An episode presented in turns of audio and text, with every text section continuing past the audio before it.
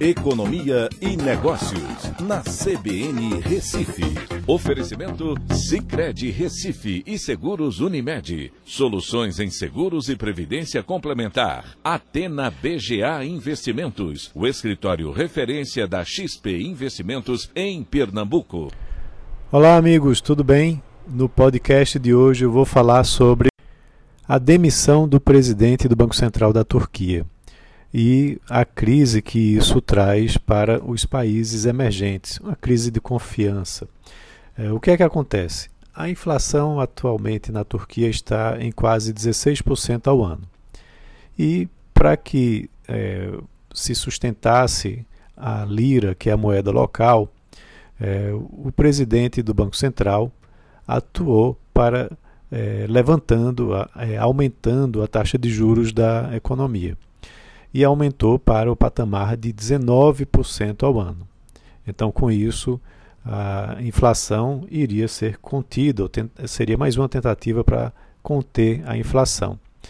Mas aí o que é que aconteceu? O presidente Erdogan é, surpreendeu no final de semana e demitiu o presidente do Banco Central, provocando aí temores fortes de uma reversão nessa recente alta dos juros. Uh, o que, que aconteceu logo em seguida?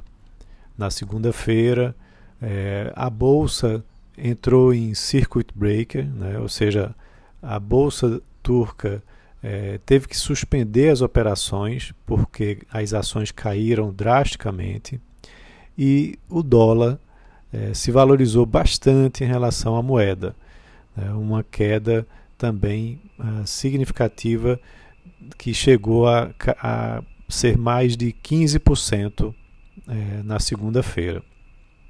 O que acontece é que é, o presidente Erdogan não acredita nessa política que estava sendo adotada pelo, banco, pelo presidente do Banco Central, uma política ortodoxa, tradicional, e colocou um outro presidente né, no lugar desse presidente que justamente acredita uh, no inverso que aumentar, segundo eles, aumentar a taxa de juros só vai aumentar a inflação daquele país. Mas a gente sabe que não é bem assim.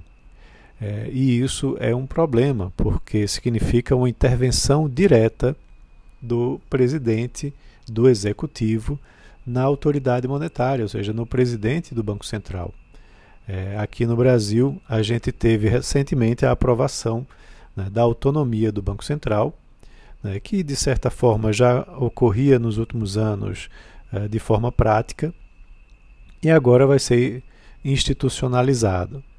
Isso traz mais segurança para que aqui no Brasil a gente não tenha um evento como esse, de um presidente do executivo fazer uma intervenção direta na condução da política monetária do, do país, né, forçando a, a mudança na trajetória da política, né, o que deve trazer para a Turquia, no caso, maiores problemas do que os que ele já tem.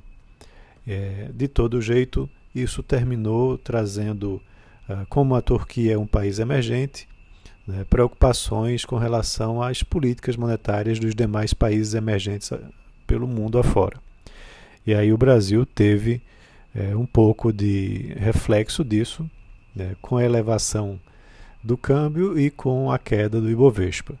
Mas, claro, isso é um evento passageiro, né, já que nós temos uma autonomia aqui no Banco Central, uh, deve passar né, e amanhã uh, ou nos próximos dias a coisa deve voltar ao normal. Então é isso, vamos seguindo, acompanhando e discutindo aqui. Um abraço a todos e até a próxima.